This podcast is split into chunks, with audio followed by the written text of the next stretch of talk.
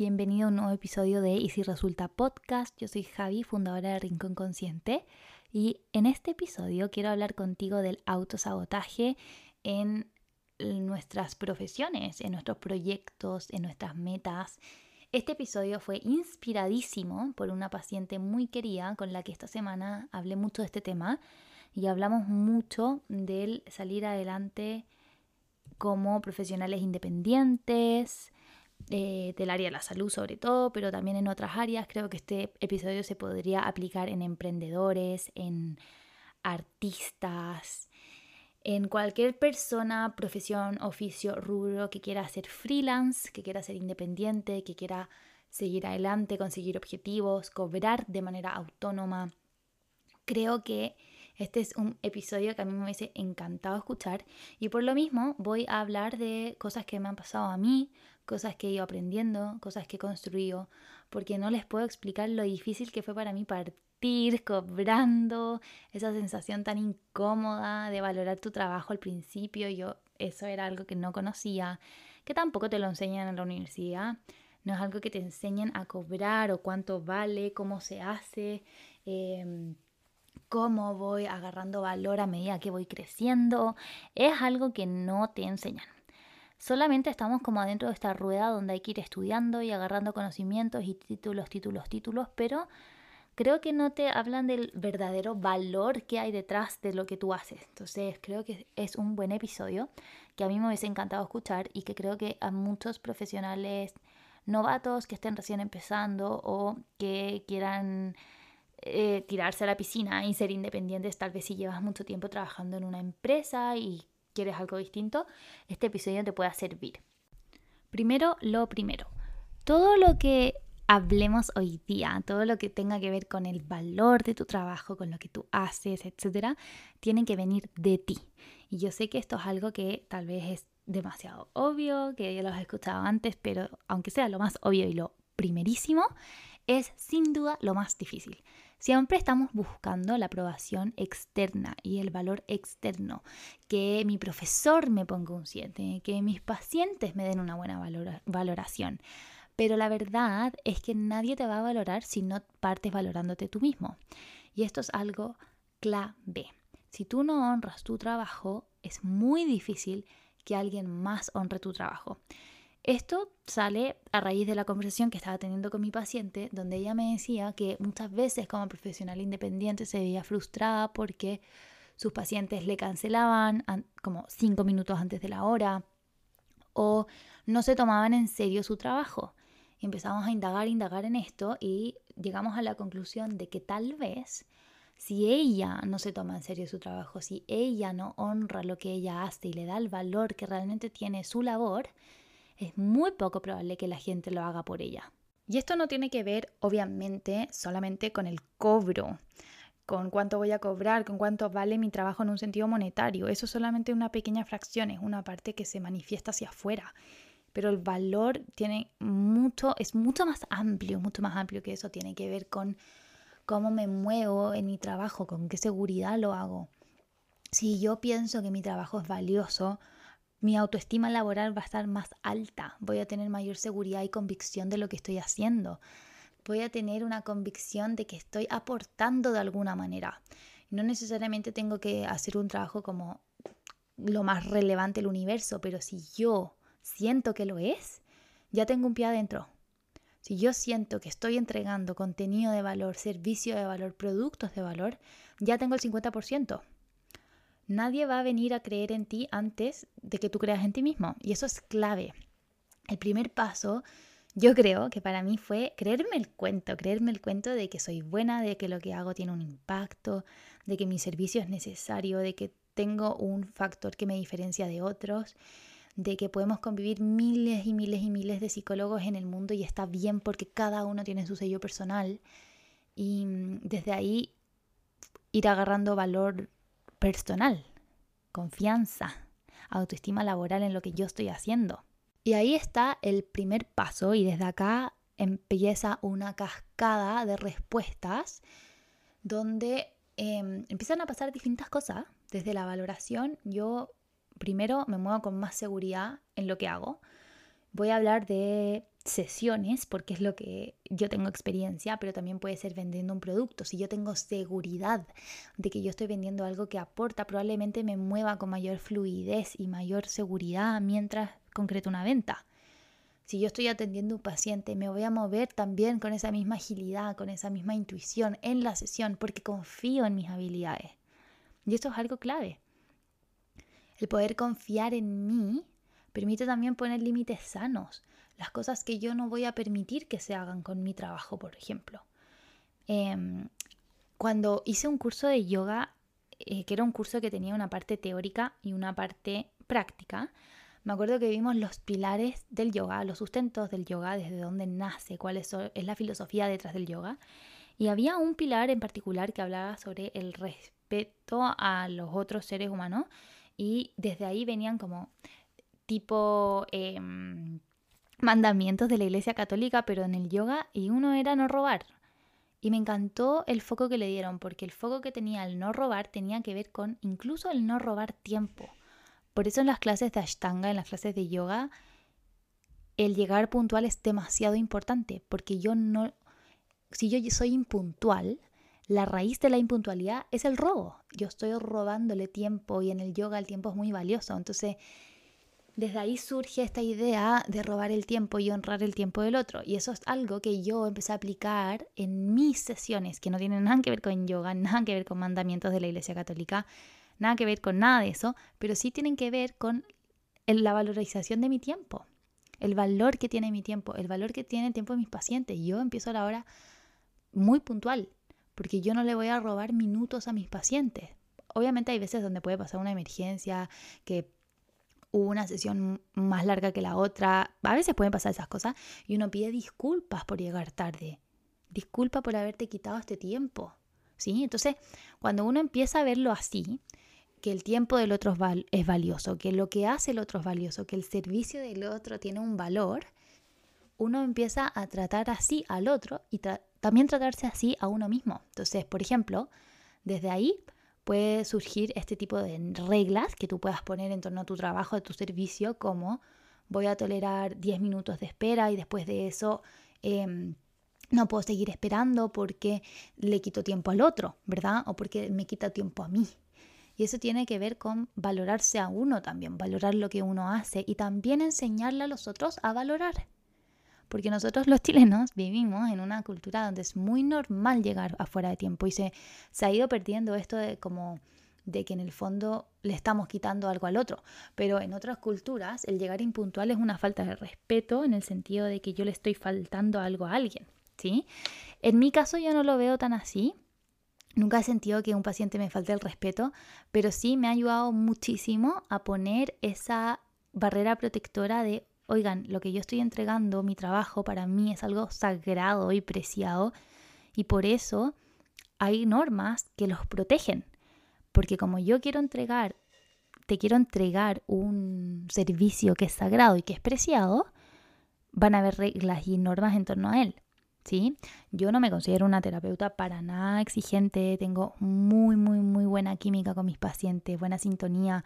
A veces ha pasado que a algunos se falta una una sesión, se quedó dormido y son cosas que a todos nos pueden pasar, pero yo sé que la raíz de mi servicio está basada en la confianza, está basada en la valoración, está basada en el respeto y desde ahí pueden surgir todo el resto, pero la raíz es clave. ¿Y qué tiene que ver todo esto con el autosabotaje? Tiene que ver que cuando tú no estás honrando tu trabajo por A, B, C, D, E motivo, eso es un autosabotaje el no honrarte, el no valorarte, el no entregarte ese valor que tú tienes, el no posicionarte en esa norma, en ese límite sano que tú tanto requieres, es una forma de autosabotaje. Y el autosabotaje tiene muchas manifestaciones. Por ejemplo, está la procrastinación, el decir, no, ya, este año 2024 sí o sí voy a poner más límites, voy a poner reglas tal vez, o mm, voy a tercerizar con algún servicio de agendamiento, por ejemplo, encuadrado, que en, en, encuadrado, si es que tú no cancelas con mínimo 24 horas de anticipación una sesión, esa sesión queda como cancelada eh, y se cobra de igual manera, por ejemplo.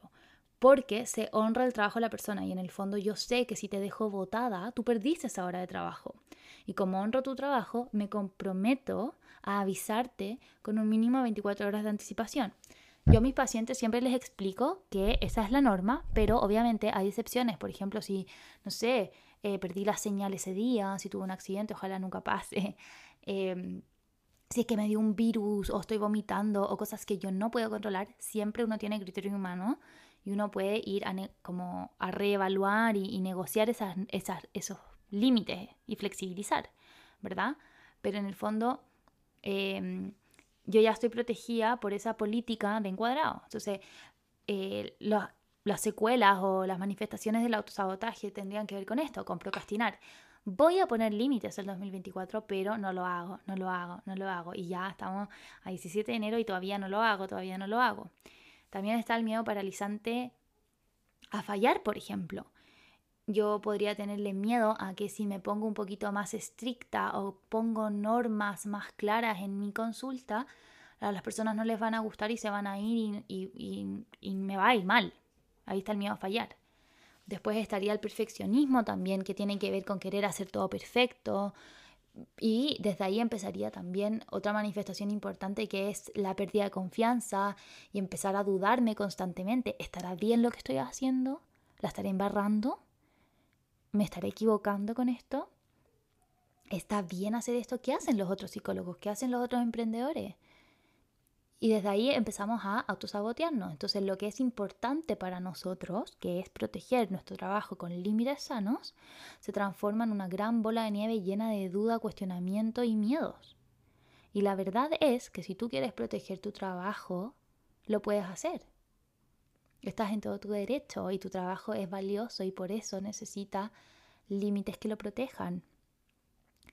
En el fondo el autosabotaje nos ayuda a quedarnos en ese lugar cómodo y conocido, donde es muy poco probable que fallemos, las cosas van a seguir funcionando. Van a seguir funcionando. ¿Qué importa si me cancelan 10 veces en un día? Si igual ya estoy bien así, ¿verdad? Me quedo en un lugar que ya conozco, pero el problema es que no voy a crecer.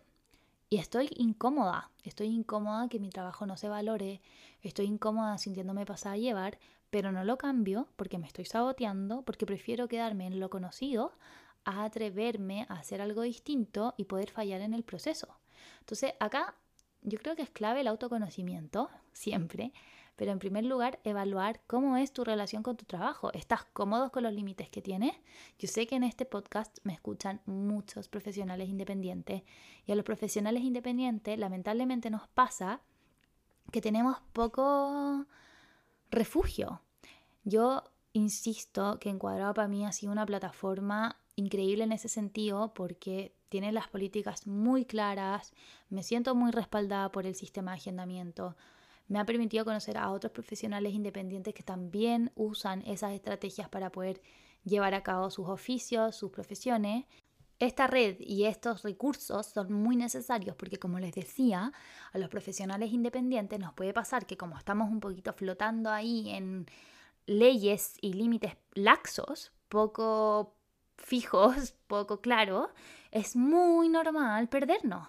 Es muy normal empezar a cobrar en montos distintos, empezar a bajar los precios, es muy normal empezar a hacer favores extra, es muy normal em, verme pasar a llevar, verme pasar a llevar, verme que me cancelan cinco minutos antes, me dejan esperando en el Zoom. Entonces, cuando yo escucho a profesionales independientes quejándose de esto, lo primero que me pregunto es, ok, ¿y cuáles son tus límites? Cuál es tu manera de honrar tu trabajo. ¿Cómo te honras tú a ti mismo y esperas que los otros te honren a ti? Porque si tú no te estás protegiendo a ti misma, ¿cómo puedes esperar que los demás tengan ese cuidado contigo? El autocuidado parte y termina con uno. Y desde ahí los demás eh, van entendiendo, ah, ok, a la Javi la Javi tiene A, B, E regla, entonces con la Javi se trata de A, B, E manera. ¿sí? Y uno va creando un ecosistema del respeto. Y no se trata de reglas, no se trata de reglas rígidas o pesadas, que yo sé que esto es algo que se nos suelen como mezclar los conceptos y es algo también que esa paciente queridísima con la que tuve esta sesión tan inspiradora me mostró, que es que es verdad, a veces el ser alguien que pone reglas, sobre todo en mujeres, se puede ver como alguien pesada, alguien mala onda, alguien exigente, alguien intransigente, pero no se suele ver como alguien seria, alguien profesional, alguien que tiene las cosas claras, alguien que está cuidando el encuadre, el contexto, está cuidando que todo este ecosistema funcione. Porque las reglas están ahí por algo. Las reglas están, por ejemplo, la regla de que em, yo puedo esperar en sesión 10, 15 minutos máximo y después de eso la sesión se da como realizada, eso tiene un sentido y es que si yo te fuera a atender 30, 25, 20 minutos porque llegaste ultra mega recontra tarde, no te voy a poder entregar un buen servicio y ese no es el servicio que yo te quiero entregar. Yo te valoro más que para poder que entregarte eso. 20 minutos de atención, en 20 minutos yo no alcanzo ni a saludar. Entonces, tiene un sentido.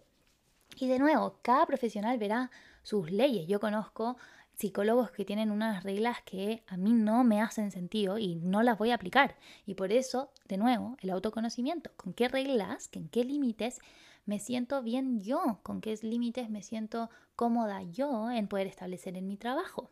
¿Qué límites me gustaría regalarle a mi trabajo para protegerlo porque lo quiero, lo honro y lo respeto? Y tiene que ver con eso tiene que ver con cuidar este lugar sagrado. Para mí mi trabajo es una de las cosas que más amo en mi vida y por lo mismo le pongo reglas para protegerlo. No quiero que sea un espacio que se vea amenazado o boicoteado o invadido por cosas que lo puedan echar a perder y por lo mismo lo cuido. Y yo, si hay algo que estoy demasiado segura y es algo que he visto mucho en mi carrera profesional, es que esto atrae a gente que vibra similar a ti.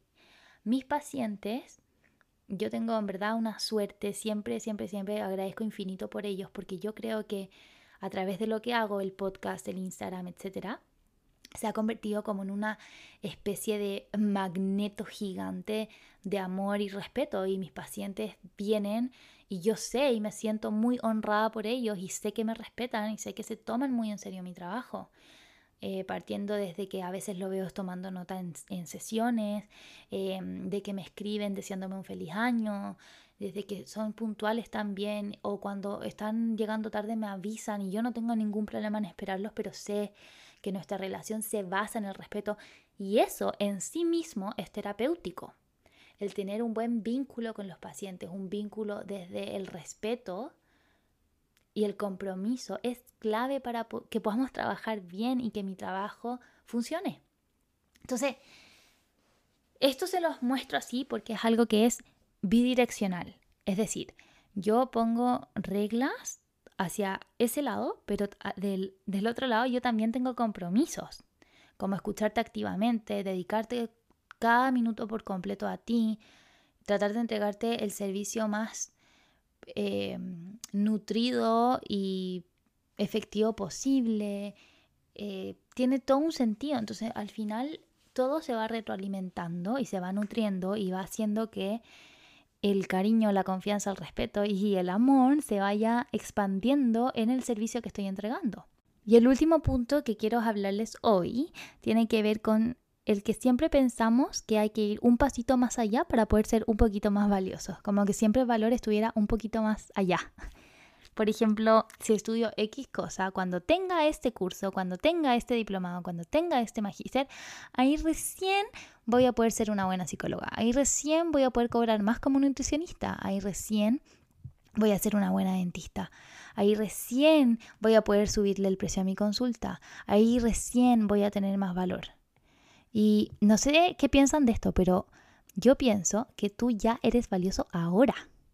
Y no me tienes que justificar el por qué vales. Yo creo que tú eres valioso por lo que eres y no por todo lo que has aprendido, etc. Yo creo que la experiencia es muy, muy valiosa y también confío profundamente en tu criterio de que vas a poder poner un precio razonable, de que entiendes también de que hay distintos tipos de billeteras y capacidades de pago. Eh, eso es un tema aparte, yo creo, pero pero en el fondo me, ha tocado mucho ver a mujeres, sobre todo, justificándose, no, es que yo cobro esto, pero porque en verdad soy muy buena y en verdad he hecho curso. Y yo les digo, oye, te creo, no me tienes que explicar por qué haces lo que haces. Yo confío en que eres extremadamente buena. Porque después de decirme que eres súper buena, empiezas a justificarte. A mí no me tienes que dar explicaciones, ¿verdad? Como de, de por qué cobras lo que cobras o haces lo que haces tú tienes el valor que tú defines tener. Obviamente poniendo de, punto partida la confianza en tu criterio para definir eso. Y mm, esto es un tema porque yo creo que muchas veces, por ejemplo, en psicología pasa que a medida que va pasando el tiempo uno se va volviendo más valioso porque uno va incorporando más cursos, diplomados, etcétera, más conocimiento, más experiencia. Y por eso, en general, los psicólogos que son más eh, viejitos eh, pueden cobrar más, mucho, mucho, mucho más. Y los que somos más jóvenes cobramos menos. ¿Sí? Esto es como la regla en general, ¿ya? Hay de todo. Y se los comparto porque esto nos está demostrando desde que salimos de la universidad de que hay que esperar al futuro para por fin poder ser valiosos. Y a mí esto es algo que me costó un mundo. Yo cuando partí atendiendo, partí atendiendo, en verdad ganaba, ni siquiera les voy a decir el monto porque era irrisorio. Eh, literal me gastaba más pagando el Zoom que eh, lo que me llegaba al bolsillo. Hasta que hablé con una gran, gran, gran amiga que me dijo, Javi, no, o sea, te tienes que valorar tú primero para que los demás te valoren. Mira todo el esfuerzo que hay de por medio, todo tu estudio, eres una excelente alumna, has hecho hartos cursos, eh, tienes mucha experiencia, eres una persona cálida, eres una persona que tiene mucha motivación, que ha podido sacar adelante Rincón Consciente. Tu servicio, tu experiencia vale mucho más que eso. Y si tú no te lo crees, nadie se lo va a creer. Y desde ahí en adelante entendí que mi valor no está puesto afuera. Mi valor no tiene que ver con cuántos cursos haya hecho, con la nota que me saqué en mi examen de grado. No tiene que ver con la cantidad de libros que leo, que si bien siempre yo voy a ser una persona matea como soy y voy a leerme todos los libros del universo para poder entregar el mejor servicio posible, mi valor va mucho más allá. Y tu valor también. Tu valor va mucho más allá de todos los cursos que hagas. Tu valor tiene que ver con quién eres tú, con tu persona, con tu nivel de entrega humana y obviamente con todos tus conocimientos técnicos, pero es un es un es algo que se junta, no son cosas aisladas, no tienes que esperar nada externo que venga y decirte como ya, por fin e-, eres digna y ahora sí puedes cobrar esto y ahora te mereces este trabajo y antes no. Entonces, para cerrar el episodio de hoy día, creo que es muy importante primero anotar esto, que es que Nadie va a valorar tu trabajo si no partes valorándolo tú. ¿Sí? Nadie va a partir valorándote si no te valoras tú. Lo segundo es que todo lo que tú hagas eh, va a ser magnético en el fondo. O sea, si tú honras tu trabajo, las personas lo van a honrar. Es una ley de causa y efecto. O sea, una cascada una respuesta en cascada. Si tú haces A, la persona va a hacer B. Si tú te honras, la persona te va a honrar. Y la persona que no te honre no va a estar ahí en ese servicio y eso está bien. La persona que calce contigo, la persona que valore tu trabajo va a estar ahí y créeme que esa persona, eh, poder ayudar, poder venderle, poder atender, poder estar con esa persona, va a ser muy gratificante porque van a estar vibrando en un nivel muy, muy parecido. Entonces, yo creo que el, esto, cuando el, el otro te valora, se genera como una clase de sinergia que hace que el servicio sea automáticamente mejor. Em, me encantaría que, en tercer lugar, te preguntaras cómo son tus límites con tu trabajo, cómo estás cuidando el espacio que tienes hoy día, cómo lo cuidas lo cuidas a través de, no sé, establecer horarios, lo cuidas a través de mantenerte descansada para estar fresquita como una lechuga, lo cuidas teniendo tiempo para estudiar, para poder nutrirte, lo cuidas dándote horas de creatividad para poder crear más productos. ¿Cómo honras y cuidas tu trabajo? ¿Qué límites pones en torno? No sé, por ejemplo, cuido visualmente mi espacio de trabajo para motivarme. ¿Cómo, ¿Cómo te cuidas durante tu trabajo? ¿Cuáles son los límites que les pones? Por ejemplo, los fines de semana no trabajo, trato de concentrarlo solo en la semana para poder descansar y llegar al lunes con pila. ¿De qué manera cuidas tú tu trabajo y cuáles son los límites que pones en torno a él? Por último, podrías preguntarte si es que hay algún desafío en lo laboral, en algún proyecto que tengas que hacer y que te estés enfrentando a él desde el autosabotaje. ¿Hay algo que querías hacer y que todavía no has hecho por miedo a fracasar, por miedo a que no funcione, porque las dudas o las autocríticas son excesivas y no te están dejando ir un poquito más allá. Pregúntate si hay algo que tal vez estás como procrastinando, por ejemplo, no sé, quiero hacer X lanzamiento y tengo muchas, muchas ganas, pero no lo hago y de alguna manera me estoy quedando en el lado más cómodo. Eso también es una forma de no honrarse, ¿verdad? De, de no valorarse, porque al final, cuando yo valoro mi trabajo, cuando yo valoro mis sueños, los escucho y voy tras ellos. Obviamente no al tiro, de repente uno necesita una pausita o sentarse a acumular energía, premeditarlo, armar una planificación detrás. Pero en general cuando uno se honra y uno honra los sueños que uno tiene, uno los escucha y dice, ok, vamos, confío en ti, lo vamos a hacer juntos, démosle. Em, entonces me gustaría esto como una pequeña revisión de cómo estás tú hoy día en relación a tu trabajo. Yo me considero una afortunada porque soy joven y he podido construir un trabajo que genuinamente amo y que también han llegado personas que, si bien son mis pacientes, yo los quiero un montón y todas las semanas puedo conversar con ellos y me llenan y me inspiran infinito. Em, y sí, tengo mucho, mucho, mucho privilegio y mucha suerte de poder haber construido esto me encantaría contarles el primer paciente que tuve, cómo fue, cómo empecé a cobrar. Si tienen dudas de eso, díganmelas, no sé, tal vez si los aburriría con tanto detalle, pero cuéntenme y yo feliz de, de poder ahí ir contestando y seguir teniendo esta conversación. Creo que es una conversación súper necesaria para muchas personas, pero sobre todo para gente que está recién partiendo. Yo me acuerdo cuando estaba en la universidad que veía la clínica como algo tan, tan imposible y era tan natural pensar que la gente podía hacer lo que quisiera contigo, con tus precios, con tus horarios, llegar tarde, no importa, tú tenías que estar ahí igual, eh, sufriendo. Em, y no es así, el trabajo es algo sagrado y algo que uno tiene que proteger. Las transacciones económicas son algo sagrado también, son intercambios de energía, intercambios de valores. Entonces, creo que aprender a cuidar eso es demasiado necesario. Y no es solo salud financiera, acá no estamos hablando de montos ni valores, estamos hablando de lo que hay detrás, estamos hablando del respeto, de la confianza, del honrar el trabajo del otro. Cuando yo voy donde un carpintero que lleva toda la semana haciendo una silla en madera a mano y él me dice que cuesta 50, yo le voy a pagar los 50 que él me, me cobra, porque valoro su trabajo, valoro el esfuerzo, valoro las astillas que tal vez se clavó durante el fin de semana haciéndolo. Si yo a ese carpintero le dijera, mm, no, ¿sabéis que Te la compro a 25. Estoy llevando su valor a la mitad, ¿sí? Entonces, esto es algo demasiado importante y mm, creo que es algo de lo que no se habla tanto, sobre todo en la comunidad más femenina, en el mundo de empresarias, en el mundo de empresarias digitales, profesionales independientes. Creo que es algo en lo que en general no, hablamos mucho.